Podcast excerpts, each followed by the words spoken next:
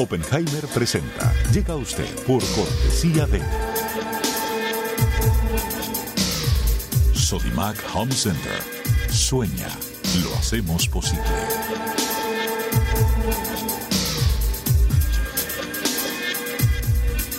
Fundación UADE, una gran universidad. Arcos Dorados. Algunos no creen en los jóvenes. Arcos Dorados sí. De hecho, dejamos en sus manos lo más importante, nuestros clientes.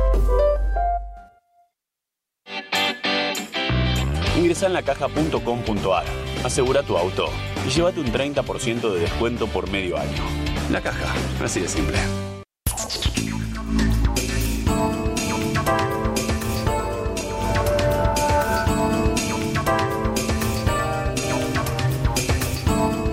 Hola, ¿qué tal? ¿Cómo les va? Soy Andrés Oppenheimer. Gracias por estar con nosotros en este programa especial de Oppenheimer Presenta desde Buenos Aires, Argentina.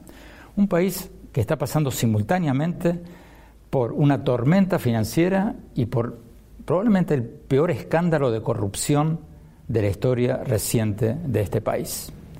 Estamos en la Casa Rosada, el Palacio Presidencial, con el presidente Mauricio Macri. Presidente, muchas gracias por habernos recibido. Gracias por visitarnos una vez más. Presidente, empecemos a hablar del tema del día, este mal momento que está pasando Argentina. Su gobierno venía relativamente bien y de repente hubo como un resbalón hace muy pocos días, pocas semanas, y ahora está arrastrado por la crisis de Turquía que está haciendo depreciar todas las monedas de los mercados emergentes, especialmente la Argentina. Y acá había mi pregunta, mi primera pregunta, que es la que muchos argentinos se preguntan. ¿Cómo puede ser que la crisis de Turquía le esté afectando más a la Argentina que a la propia Turquía? ¿La moneda argentina se está depreciando más rápido? No, no, no, tanto no. no. La, turca, desde que empezó a depreciarse la turca, se depreció más la turca, pero el tema es muy simple. La Argentina ha vuelto al mundo. La Argentina le ha planteado a los argentinos y al mundo entero una agenda de reformas, una, una agenda de fortalecimiento institucional que empezó a cumplir a una cierta velocidad. El mundo giró porque hay una tensión distinta, la tensión comercial Estados Unidos-China, el aumento de la tasa de interés, el aumento del petróleo, y encima la Argentina le pegó la peor sequía en 50 años, todo eso hizo que la percepción de riesgo sobre nuestro país cambiase. Entonces lo que nosotros habíamos propuesto hacer en 5 o 6 años de enderezar este, este cáncer que tiene nuestro país hace 70 años, que es el déficit fiscal, muy agravado en el gobierno de los Kirchner, ahora nos dijeron, no, no, no le damos tanto tiempo, no tienen tanto crédito, tienen que hacerlo más rápido. Y estamos haciéndolo más rápido, con el apoyo del Fondo Monetario, pero claro, la percepción de riesgo del mundo continúa. Después de lo que pasó por estas cosas, vino lo de Turquía. Y cualquier cosa que sucede le impacta a la Argentina. ¿Y por qué le impacta? Porque somos un país que tiene un Estado con un fuerte déficit fiscal que requiere de financiamiento internacional. Porque además, Andrés, como argentino que sos, sabes, la Argentina no tiene un sistema financiero potente, con lo cual no se puede financiar en su necesidad en el mercado interno. Entonces, eso nos trae una, una debilidad. La tenemos clara, la hemos puesto en el centro de la discusión entre los argentinos y la estamos atacando. Nosotros venimos bajando un punto por año el déficit de que estamos simultáneamente con haber bajado la carga tributaria mucho, porque también tenemos impuestos demasiado altos. Entonces tenemos que hacer las dos cosas, bajar el déficit fiscal y bajar impuestos.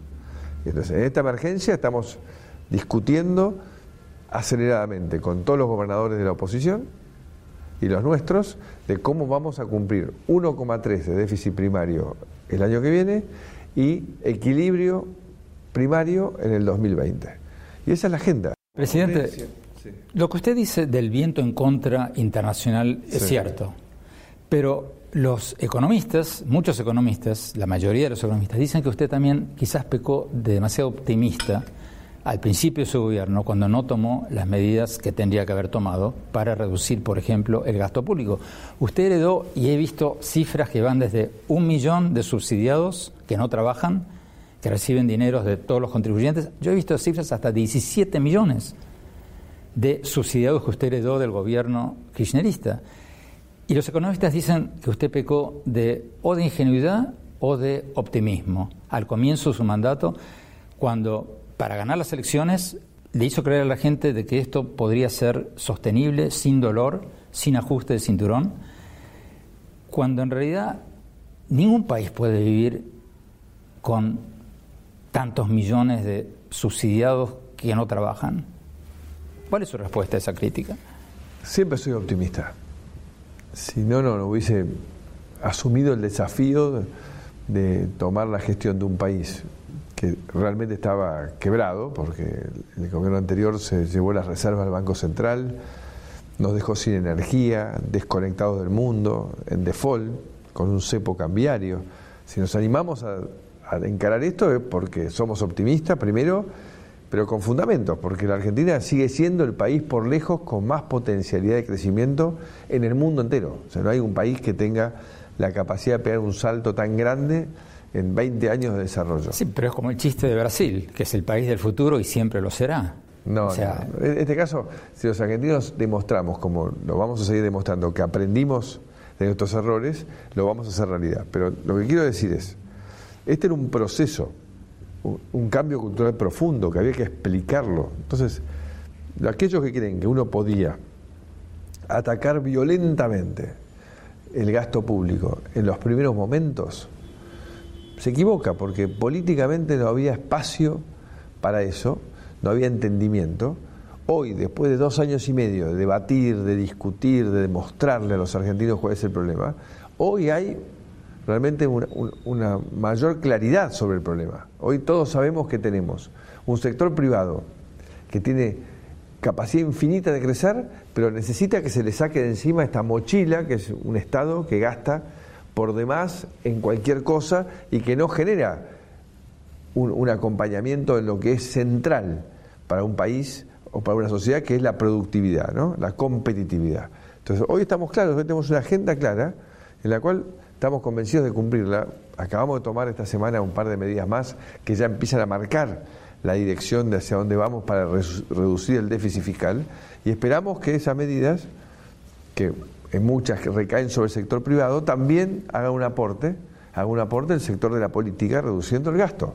Estamos en ese debate, yo soy optimista, que vamos a salir bien, que vamos a hacer un buen presupuesto para el 2019 y que la Argentina va a retomar el camino de crecimiento, ya sin sequía, vamos a la cosecha récord de trigo, el turismo con el nuevo tipo de cambio se acelera, que para mí eh, es uno de los grandes generadores de empleo en este problema que vos muy bien citaste en tu libro, ¿no? El sálvese quien pueda.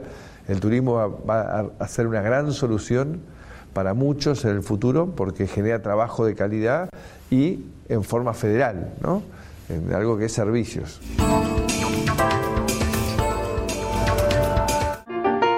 Sueña con ser el papá que tiene las herramientas para hacerlo todo. Busca, encuentra, compara Descubre la que siempre habías querido. Ven a Sodimac Home Center y llévate una o llévatelas todas. Pruébalas, siéntelas. Compra las herramientas de un super papá sin que te supercueste. Y haz tus super proyectos. Encuentra más, ahorra más. Ven y haz más. Sodimac Home Center. Sueña, lo hacemos posible.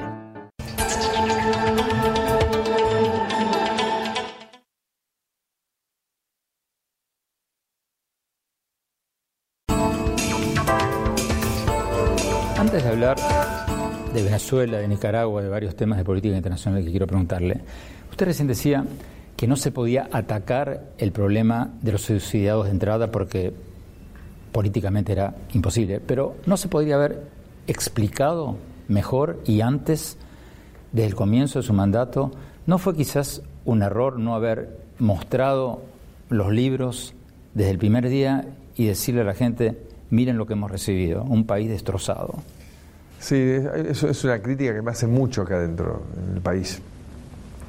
Pero también vos arrancás ¿no? un proceso y le decís a todo el mundo, estamos quebrados, esto es un desastre, mira lo que nos dejaron. ¿Quién te da crédito?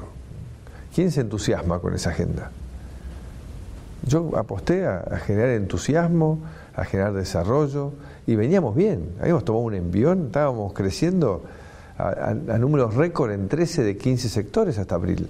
Cuando cambia el clima en el mundo y viene esta tormenta, nosotros veníamos muy bien, veníamos realmente récord de, venta de autos, récord de, venta de motos, de turismo, de, venta de cemento, de pavimento, de obra pública. O sea, la Argentina había empezado a tomar una dinámica muy positiva, pero bueno, con esta fragilidad ahí. Y bueno, la verdad que estar expuesto a esa fragilidad hace que no tengas ninguna capacidad para defenderte de cualquier tormenta externa. Bueno, es lo que nos pasó.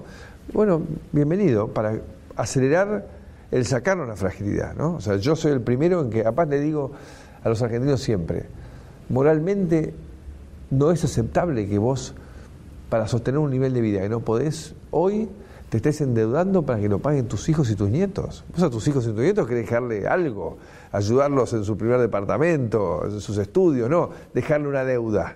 Entonces tenemos que resolver este tema para que los que traemos este mundo no, nos digan otros años, pero mira lo que hicieron nuestros viejos, nos dejaron un montón de deudas a pagar porque ellos no querían asumir que estaban viviendo por arriba de sus posibilidades. Entonces yo creo que ese debate cada vez tiene más potencia en Argentina, cada vez hay más entendimiento y, estamos muy cerca de romper con 70 años de tropezar con la misma piedra. Alguna gente piensa de que esto es parecido a la crisis del 2001, que fue terrible. Otros dicen que esto es una tormenta financiera que va a pasar. Los estimados de ustedes, sin pecar de optimistas como a veces han pecado en el pasado, son que Argentina ¿Cómo va a terminar este año en crecimiento económico y el próximo año? Estimado nuestro este año es que vamos a caer cerca de un punto. Pensemos que de los cuatro veníamos creciendo, solamente la sequía fueron menos dos. Eso fue un golpe tremendo. Sumémosle a, toda la pérdida del crédito, porque el riesgo país subió, se para el, el flujo de inversión. Y el año que viene esperamos crecer un 2, 2, 3. 3%, eh, nada que suene a significativo, pero finalmente va a cambiar la tendencia. Pero yendo al primer punto, estamos en una situación de suma tensión, que no ha terminado porque justamente hasta que no le demostremos a los mercados que estamos consolidando la baja del gasto público, pero esta crisis es distinta a la del 2001, justamente por varias razones. Primero, porque hoy estamos reinsertados en el mundo. El apoyo que recibimos del mundo, de todos los países más importantes del mundo a través del crédito del Fondo Monetario, fue único en la historia. A ningún país en la historia le dieron semejante cantidad de asistencia y en tan poco tiempo. Lo segundo, esta vez tenemos claro hacia dónde vamos, tenemos claro cuáles son nuestros objetivos. En el pasado no los teníamos tan claros. Y además tenemos un proyecto de desarrollo federal basado en la creación de empleo privado, que también lo hemos puesto sobre la mesa y que en el 2017 se demostró que puede, que, de ahí se genera, generamos 600.000 puestos de trabajo en ese año. Entonces creo que hay un camino claro que hemos ya delineado. Lo que tenemos que terminar de hacer es dejar de tener esta fragilidad que hace que cualquier vaivén de los mercados mundiales nos impacta a nosotros, porque eso si no interrumpe el flujo de inversión, el flujo de crédito, que es tan importante para el sector privado. ¿Usted sigue pensando de que su gobierno va a terminar con menos pobres de los que había cuando entró? Sí, sí, aspiramos a eso. No tanto menos porque un rebote con el aumento de inflación que hemos tenido vamos a tener, pero aspiramos a eso, claramente. Y lamento mucho que no haya funcionado el proceso como lo habíamos previsto con el tema de baja de inflación. Claramente eh, siento que subestimamos el impacto de corregir los precios relativos de las tarifas. Eh, no solo lo que impacta directamente... Se habla de la luz, del gas... Claro, tus televidentes para no saben que en Argentina se regalaba la luz, el gas, los servicios de sanitarios, etcétera. Y eso no solo llegó hasta el 1.500% de aumento, que impacta directamente en la construcción de un índice transparente como hemos vuelto a tener los argentinos, sino que genera un comportamiento hacia el aumento por parte de toda la sociedad, ¿no? porque Argentina tiene un problema que es una sociedad que está contaminada con el fenómeno de la inflación, entonces todo el mundo está como siempre corrigiendo precios para no perder. Y eso generó un retraso. Pero lo bueno es que a partir de ahora ya estamos prácticamente al 70-80% de los precios finales de los servicios públicos, con lo cual eso nos va a permitir tener una baja sistemática en la inflación y llegar a lo que pensábamos en el 2019, tal vez llegar en el 2020, fines del 2020.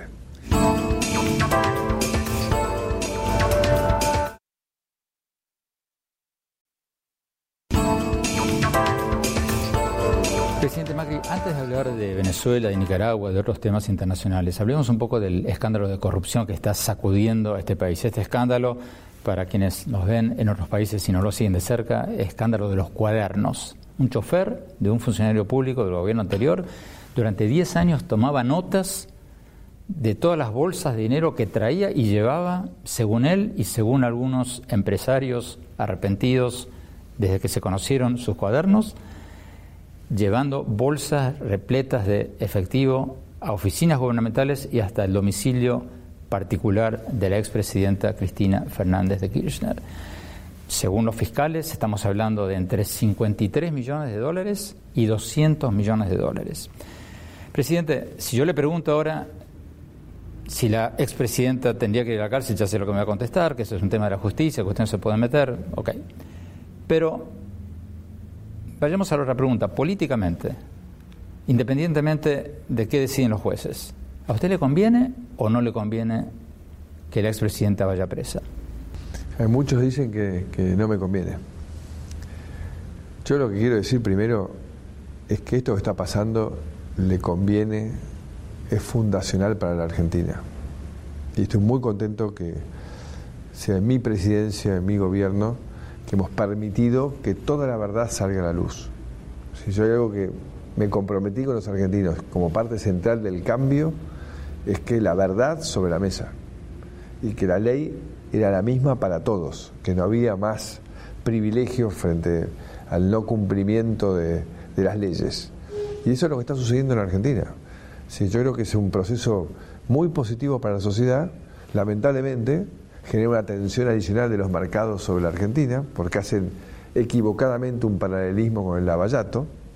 Digo equivocadamente porque el lavallato era del gobierno que estaba actuando en ese momento. En funciones. En funciones. Esto no hay ninguno de mis funcionarios. Nosotros contratamos la obra pública entre 40 y el, y el 50% más barata de lo que se contrataba antes.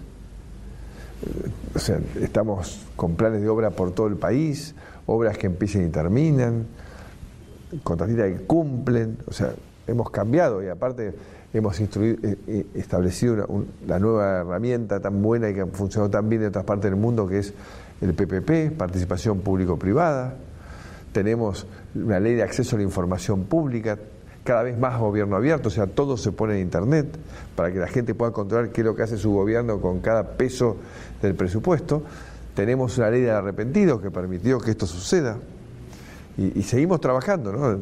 en todas las herramientas que los países de la OSD tienen en marcha, que nos permitió escalar 30 puestos en, el ranking de transparencia mundial en tan solo dos años y medio. O sea que la Argentina ha generado una vuelta de hoja tremenda y también, te sumo, ley de defensa de la competencia, para proteger también a los ciudadanos de cualquier actitud de colusión, de de, aprovechamiento de mercado que también han existido en Argentina. Pero, presidente, volvamos a la pregunta, porque usted muy hábilmente hace lo que hacen todos los políticos, ¿no? No le pregunta esto y me hacen el puente al otro. ¿A usted le conviene o no le conviene? Pues yo ya dije de entrada que muchos dicen que no me conviene. Pues yo no hago lo que me conviene a mí, hago lo que le conviene al país. Que no le conviene que, la meta empresa. Exactamente. Porque crearían una mártir. Esa es la idea. No sé por qué, porque dicen que conviene que compita tienen distintas visiones, pero lo que yo digo es, acá no estoy para hacer lo que me conviene a mí ni a mi gobierno, estoy haciendo lo que le conviene al país. Al país le conviene que haya un sistema judicial independiente y que, uno no esté ahí manipulando y, presionando para que suceda o no sucedan las cosas. Entonces creo que ese, nivel de transparencia es realmente algo fundacional para la Argentina y por eso también hay que reforzarlo con estructuras Ahora falta una ley de extinción de dominio para recuperar los bienes robados por la corrupción, por el narcotráfico. Entonces necesitamos estructuras que nos aseguren que nunca más va a volver a pasar algo así que nos hace tan particulares, ¿no? Porque la verdad somos un país muy particular. Aparezca un chofer que anotó todo durante años meticulosamente. meticulosamente. Eh, eh, es, yo digo que en la Argentina, en los últimos 20 días, bajó el rating de Netflix como nunca antes. ¿Usted cree que el chofer, Esto es superior a ver Netflix. ¿Usted cree que el chofer lo hacía, como dicen algunos, para tener un seguro de empleo, si lo querían echar, mostrar eso? ¿O usted cree que quería sobornar a su jefe? Y también hay otra versión que se lo pedía, se lo había pedido Néstor Kirchner para controlar que, que no lo roben. También escuché esa versión. Esa no lo había escuchado. Sí, qué sé yo cuál será de las tres. Pero igual creo que la meticulosidad con que él lo hacía tiene que ver con un toque de él, porque una cosa que te piden escribir, escribir, pero poner la cosita así de hora, segundo, día, la verdad que uno tiene que reírse para no llorar. Presidente, más de una docena de empresarios ya han dado un paso adelante y han confesado que sí, efectivamente, ellos hicieron lo que el chofer dijo, escribió que habían hecho, que habían entregado maletas repletas de dinero a el gobierno y a la propia al propio presidente Kirchner y a la presidenta Cristina Fernández de Kirchner a través de el chofer este y su jefe. Uno de estos empresarios es su primo, Angelo Calcaterra. ¿Usted habló con él desde que explotó todo este tema? Él me avisó que se iba a presentar. Y yo le dije que siempre mejor ir con la verdad. Con todo el dolor del mundo, porque tengo un profundo afecto por mi primo, pero mi tarea como presidente es justamente que nada, se tape y que todo salga a la luz como corresponde. Acá claramente lo que hemos vivido es, si esto se confirma, es algo medio inédito, porque corrupción siempre ha habido eh, en el mundo y uno combate permanentemente contra ella, pero es aleatoria, depende de las personas, con, a uno sí, a otro no. Ahora, que desde el Estado se monte un, sistema en el cual nadie puede trabajar si no pasa a través de un pago, es, como yo nunca había visto a nadie igual, ¿no? Así tan organizadamente desde el Estado y el, gobierno. Así que bueno, vamos a ver si se termina de confirmar todo esto que se ha dicho.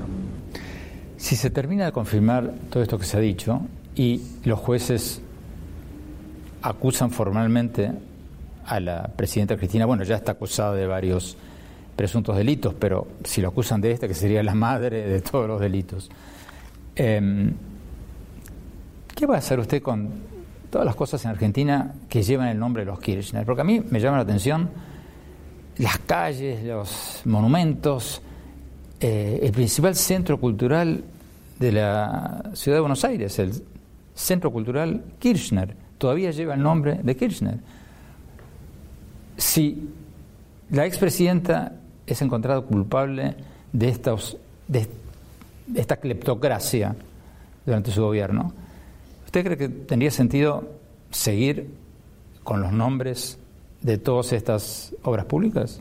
No, nunca tuvo sentido. Porque ¿Y por qué lo dejaron? Porque ellos ejercieron sus mayorías y su prepotencia para hacerlo. Pero en todos los países esperan décadas décadas antes de ponerle el nombre de, de algún expresidente o exdirigente a, a, un lugar público, ¿no? Acá se hizo algo que nunca en la Argentina había sucedido, una vez más. Atropellando por... ¿Usted está pensando cambiarle el nombre, por ejemplo, al Centro Cultural Kirchner, que es el principal centro cultural de la capital? Está en debate, hace rato está en debate. Yo creo que eso va a suceder, ya está empezando a suceder en distintos lugares de la Argentina. Así que eso, eso es cuestión de tiempo, va a suceder. ¿Y usted lo va a apoyar? Claramente, nunca debió haber sucedido porque justamente la historia tiene que juzgar las personas y después que pasa un tiempo y ahí uno toma posiciones, ¿no? si hay que honrar la memoria, homenajearlo o bueno, o hay que tomarlo como Presidente, antes de pasar al tema internacional rápidamente, todos estos sobornos al anterior gobierno presuntamente eran para financiar los gastos de campaña de la expresidenta Kirchner. ¿Fue así? Bueno, y se fue así. ¿No lo hicieron todos los políticos, incluido su partido, por ejemplo, en la provincia de Buenos Aires, como no, se está diciendo? No, no hay, hay, hay, que mezclar las cosas. ¿no? Una cosa es recaudar permanentemente sobre toda actividad económica que realiza el gobierno en forma coercitiva. Y otra cosa son los momentos de campaña, una ley que tiene muchísimas fallas, que hemos propuesto una mejora en la ley para transparentar los aportes de campaña política, y más allá de que en la provincia hemos dispuesto una auditoría y que confío plenamente en la gobernadora, no hay ninguna posibilidad de que la gobernadora tenga algo que ver con tomar un peso que no sea, que no sea el de ella, digamos. Presidente, el que viene ya va a haber elecciones.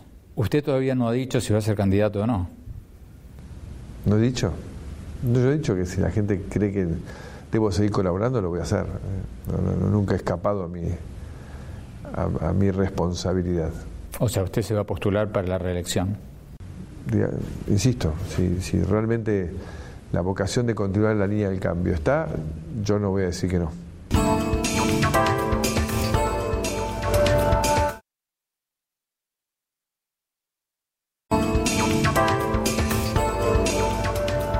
Presidente Macri, hablemos un poco de Venezuela.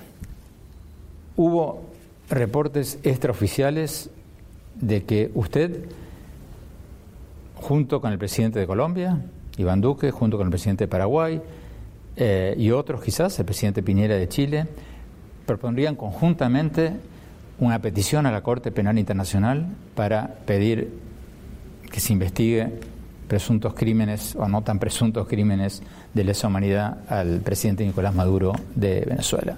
¿Cierto o falso? Cierto. ¿Cuándo va a suceder eso? Está en proceso, porque para mí no cabe ninguna duda que en Venezuela se violan sistemáticamente los derechos humanos, atropellando a la oposición y, y a todos, no solamente a la oposición, a los ciudadanos en general, ¿no? Se ha perdido el valor de la vida, del cuidado de las personas. ¿Con quién ha hablado usted y cuáles serían los tiempos? Lo hemos hablado en Lima, en la última cumbre, y estamos en el tiempo de, bueno, justo ha habido cambios de gobierno, pero cada vez hay más consenso acerca de, de tomar medidas más contundentes en el intento, hasta ahora frustrante, de ayudar a los hermanos venezolanos. ¿no? ¿Qué países lo harían? Digamos que yo me hago cargo de, lo mío. Seguramente eh, Colombia también y Chile con seguridad y puede ser Paraguay, nuevo presidente. Diría yo que por ahí estamos casi seguros. ¿Y en cuánto tiempo lo harían? Semanas. ¿Antes de septiembre? No sé si antes, de septiembre sería dos semanas. No, no sé si tan rápido llegamos a hacer los papeles, pero está en proceso. Usted, presidente, por los reportes que usted recibe de su embajada y de otros medios, ¿usted cree que lo de Maduro fue un atentado en serio o que fue un montaje? No tengo información exacta, pero a la, luz de cómo se comportó después y a, quienes allanó y a quienes atropelló nuevamente entre la oposición, eh, a Borja y a Corina, demuestra que de haber sido poco, poco probable que el atentado haya sido en serio, porque de vuelta ellos no pueden estar nunca con su profundo compromiso democrático vinculados a un atentado de ese tipo. Presidente Macri, ¿qué más pueden hacer los países latinoamericanos para ayudar a restaurar la democracia en Venezuela? Porque ya han hecho declaraciones públicas, ya han, votado en la OEA. La verdad que Andrés, no sé, porque todo ha ido siempre para peor y Maduro no ha cambiado en nada, le ha hecho perder tiempo a un montón de gente que creyó que podía mediar, he hecho hacer reuniones de distintos, en distintos países, de distintos dirigentes, y nunca nada evolucionó en la dirección correcta. Así que no soy optimista en el corto plazo de lo que va a pasar en Venezuela. Nicaragua, ¿por qué se está hablando a nivel de presidentes tampoco sobre Nicaragua. Nicaragua ya lleva, según los organismos de derechos humanos, más de 300 muertos en protestas antigubernamentales en los últimos tres meses. Yo entrevisté al presidente Ortega hace pocos días en Managua. Él dice que no, que la mayoría o muchos son eh, sandinistas muertos, pero todos los organismos de derechos humanos coinciden en que hay más de 300 muertos y según la Comisión de Derechos Humanos de la OEA, más del 90% son manifestantes, desarmados. Eso es el doble de los muertos que hubo el año pasado en Venezuela. Eso es el doble de los muertos que hubo en la franja de Gaza en el mismo periodo, en los últimos tres meses. ¿Por qué no están hablando más sobre lo que está pasando en ese pequeño país de 6 millones de habitantes? Yo diría que primero la capacidad de reacción del, mundo siempre es lenta. Recordemos Venezuela. ¿Cuántos años pasaron hasta que el mundo se puso a hablar en serio de lo que pasaba en Venezuela? ¿Cuántos años logró tener Chávez de, conservar increíblemente una aureola de que era un gran líder democrático? Yo de entrada, ya como alcalde de la Ciudad de Buenos Aires, denuncié que eso no era democracia lo que tenía Chávez. Realmente el mundo giró con Maduro, después de que, hizo tremendas barbaridades, con lo cual el sistema internacional tiene sus fallas para reaccionar en tiempo y forma con, con, la velocidad que los seres humanos necesitan, ¿no? porque hay mucha gente en Nicaragua, como estamos hablando, expuesta a perder la vida, a perder derechos, perder, perder libertades. ¿Hay alguna propuesta concreta? Estamos todos pidiendo por un proceso de paz y de diálogo entre las partes. ¿no? Presidente Macri, cada vez que hay un temblor financiero en los mercados emergentes y un temblor económico, se habla de que hay que lograr finalmente, después de siglos, la famosa integración latinoamericana. ¿En qué están los proyectos de unión o de mayor cooperación entre el Mercosur y la Alianza del Pacífico, este bloque integrado por Chile, Perú, Colombia y México? Estamos todos convencidos de que tenemos que ir hacia ahí, que es un gran avance. Pensemos que Argentina integra el Mercosur, que es el bloque más cerrado del mundo, con los mayores niveles de protección en el mundo. Entonces, yo sin dejar de decir que nuestro socio estratégico es Brasil, Hoy con Brasil hemos lanzado las conversaciones con la Unión Europea, estamos comenzando con Canadá, queremos que México mire hacia el sur y avanzar también rápidamente con México, estamos con Japón, y en esa agenda también queremos avanzar con la Alianza del Pacífico. Temer yo no pude acompañarlo porque tenía que ir a los BRICS y no quería faltar tanto tiempo. Fue a México para la última reunión. O sea, hoy Brasil ha cambiado muchísimo su visión y soy optimista en que vamos a ver una agenda de integración mucho más acelerada. ¿Cuáles son los tiempos? ¿Cuáles son los próximos pasos? No, estos son, todos los tiempos de estas cosas son lentos. ¿eh? Todos son, digamos, Unión Europea llevamos 30 años negociando, esperamos terminar ahora y encima va a haber un periodo de transición de, de 10 años. Pero lo importante es que sigamos poniendo esa agenda sobre la mesa porque creo y hoy más que nunca como líder del G20, en el multilateralismo, en el comercio, como una herramienta fundamental. O sea, si vos mirás, Andrés, cuáles son los países que más han crecido en los últimos 20 años, todos los que comerciaron más entre ellos, todos. Los que estuvieron aislados fueron para atrás. La Argentina es una lamentablemente una muestra de eso. Bueno, eh, las cifras del BID dicen que el comercio intrarregional en América del Latina, no me acuerdo si era América Latina o América del Sur, es el 18% del comercio total. En la Unión Europea es más del 60%. Sí, sí, es terrible. Ante el creciente proteccionismo de Estados Unidos, ante las políticas de Trump, ¿usted cree que esto es algo pasajero, que Trump está de lo que está hablando para con motivos electorales internos, ahora que estamos ante las elecciones legislativas de noviembre en Estados Unidos y que después un poco va a aflojar y todo volver a la normalidad? ¿O usted cree que esto es una tendencia que se va a quedar, se va a acentuar en Estados Unidos y que va a afectar a todos los países de la región? Yo creo que es pasajero. Está como queriendo replantear algunas reglas de juego desde un lugar distinto, basado mucho en su intuición de cómo negociar, pero claramente a Estados Unidos le conviene que siga creciendo el comercio, le conviene articular porque gran parte de todo lo que importa lo producen empresas americanas en otro país. Entonces yo creo que es toda una discusión Y, la verdad que yo tengo que valorar porque justamente si tenemos muy buena relación son con los dos que están en mayor conflicto. Yo hoy tengo una gran relación con el presidente Xi Jinping y una gran relación con, con Donald Trump. Y siento que, bueno, que están buscando ese equilibrio y ojalá lo logremos antes porque cuando ellos hacen eso, los eh, que estamos ahí siempre dependiendo de los mercados, sufrimos las consecuencias, ¿no? Pero el G20 creo que va, va a llegar a acuerdos y consensos eh, buenos y razonables a favor de continuar la línea del comercio.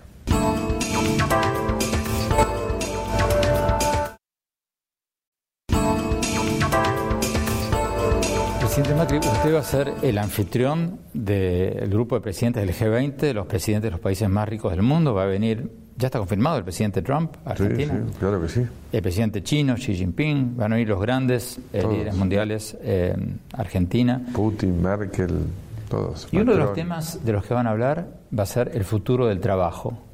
Esa es la agenda. Es la que propusimos nosotros. Y la amenaza de un impresionante desempleo mundial a raíz de los avances tecnológicos, los robots, los algoritmos. Un estudio muy conocido de la Universidad de Oxford dice que el 47% de los empleos en Estados Unidos corren el riesgo de ser eliminados en los próximos 10 años por los robots, por los algoritmos, por todas las máquinas inteligentes. Pero lo que creo que no hay mucha conciencia en Argentina y en otros países latinoamericanos es que eso nos va a pegar todavía más a los países latinoamericanos, porque el propio Banco Mundial estima que en su país, en, nuestro país, en Argentina, el 64% de los empleos van a estar eh, amenazados por la robótica y la inteligencia artificial. Y la CEPAL tiene una cifra aún más dramática, el 70% en los países latinoamericanos. ¿Qué está pensando usted, aunque tiene que lidiar con, con esta crisis, esta tormenta financiera aquí y ahora? ¿Están pensando ustedes ya en los próximos cinco años y cómo van a hacerle frente a este problema? Absolutamente. Por eso lo propuse como tema central para el G20. Y creo que esto tiene una pata fundamental que hay que reconvertir la educación y la capacitación. Hoy este, este fenómeno nos transforma a todos en médicos. No sé si vos viste que los médicos, hace décadas, que estudian casi todas las noches, porque la medicina se renueva permanentemente. Bueno, ahora todos pasamos a ser médicos, todos tenemos que volver a recapacitarnos permanentemente. Y ahí un, gran conflicto son los gremios docentes, acá y en el mundo entero. Acá pues, hay más agravado, pero que, que tiene una miopía de oponerse a pensar la educación desde otro lugar, ¿no? e incorporar la robótica, eh, la programación, todo el mundo digital, las impresoras 3D, porque si los chicos no tienen esos, esas herramientas del mundo digital, no tienen futuro. Entonces, estamos trabajando acá en mejorar la conectividad, que la Argentina se atrasó también en la década pasada en términos de acceso a Internet de calidad. Si los chicos no están conectados, no pueden aprender y tratar de flexibilizar completamente los programas. Hoy se empiezan a hablar de alumnos que pueden no haber ido nunca a clase y recibirse en base a educación a distancia y otros métodos alternativos. Entonces, hay que abrir la, cabeza para prepararlos porque alguien va a tener los trabajos del futuro.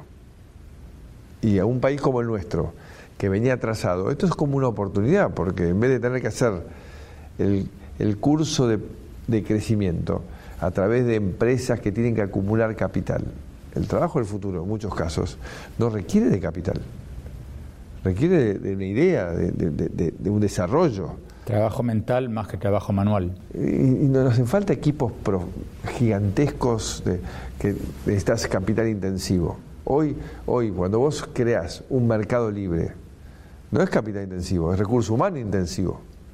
Entonces, así como eh, un argentino puede crear mercado libre, nosotros podemos crear muchas de esas cosas, nosotros estamos apuntando mucho a ver cómo desarrollar esos nichos de empleo y sobre todo el primer emprendedor, porque las grandes compañías cada vez más va a pasar lo que vos planteabas. Yo he recibido estos dos años y medio, por suerte, muchos anunciándome nuevas inversiones. Planta nueva de cerveza.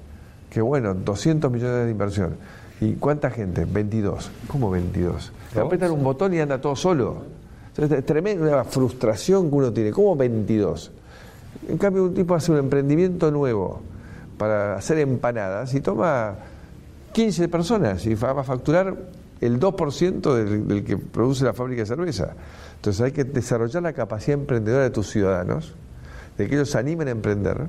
Y en eso de emprender, lo hablamos al principio, el turismo va a jugar un rol fundamental porque este mundo nos puede llevar a, si hace décadas se trabajaba de lunes a lunes, después pasaron al domingo libre, después pasaron al sábado mediodía, hoy estamos de lunes a viernes. No tenemos que descartar. En Europa ya hay semanas laborales de cuatro días. Que Muchas empresas permiten. Exactamente, entonces vayamos a ir a un mundo que trabaje de lunes a jueves y haya viernes, sábado y domingo de esparcimiento. Y eso genera un desarrollo de, una, de esta industria del entretenimiento y, del ocio, que la Argentina tiene muchísimo para ofrecer, porque no hay muchos países en el mundo que tengan cataratas, glaciares, el acceso más eh, al sur del mundo, a la Antártida, desiertos, vino, ruta del vino, la pampa, el, toda la, cultura inca entrando a la Argentina por el norte, o sea, tenemos muchísimas cosas para ofrecer, entonces estamos, por eso estamos poniendo mucho énfasis a eso, con la conectividad, no solo virtual, sino del aérea, nuevos aeropuertos, o sea, hemos apostado mucho, no sé si sabías que el año pasado, por primera vez en la historia, recibimos más turistas que Brasil.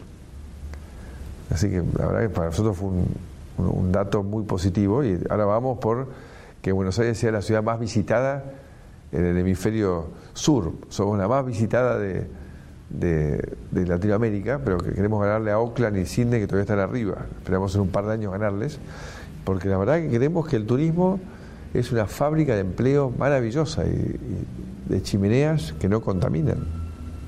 Encima. Presidente Macri, muchísimas gracias por esta entrevista. Muchas gracias y, perdón por la gripe que tengo, pero hice lo mejor posible.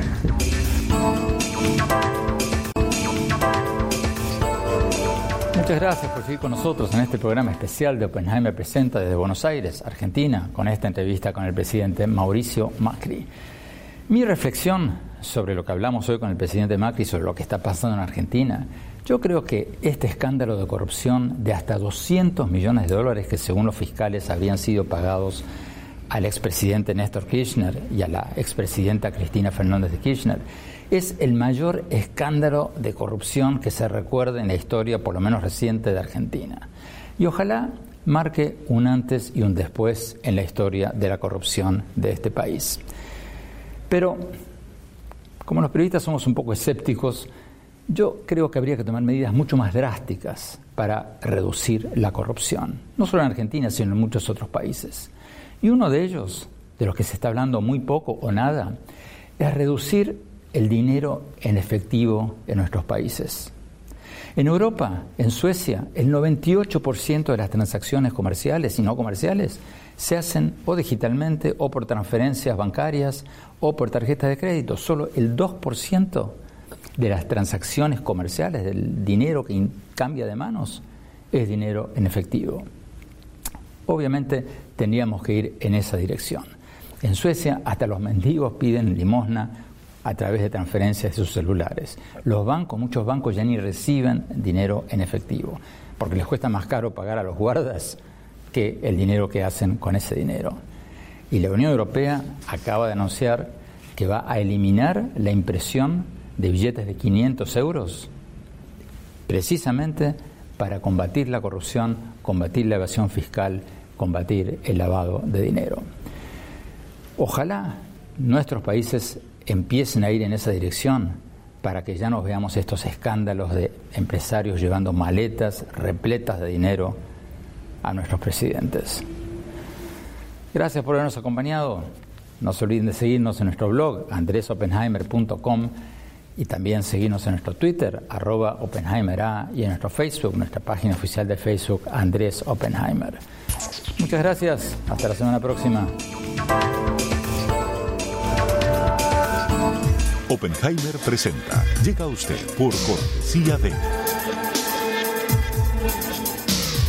Sodimac Home Center. Sueña lo hacemos posible.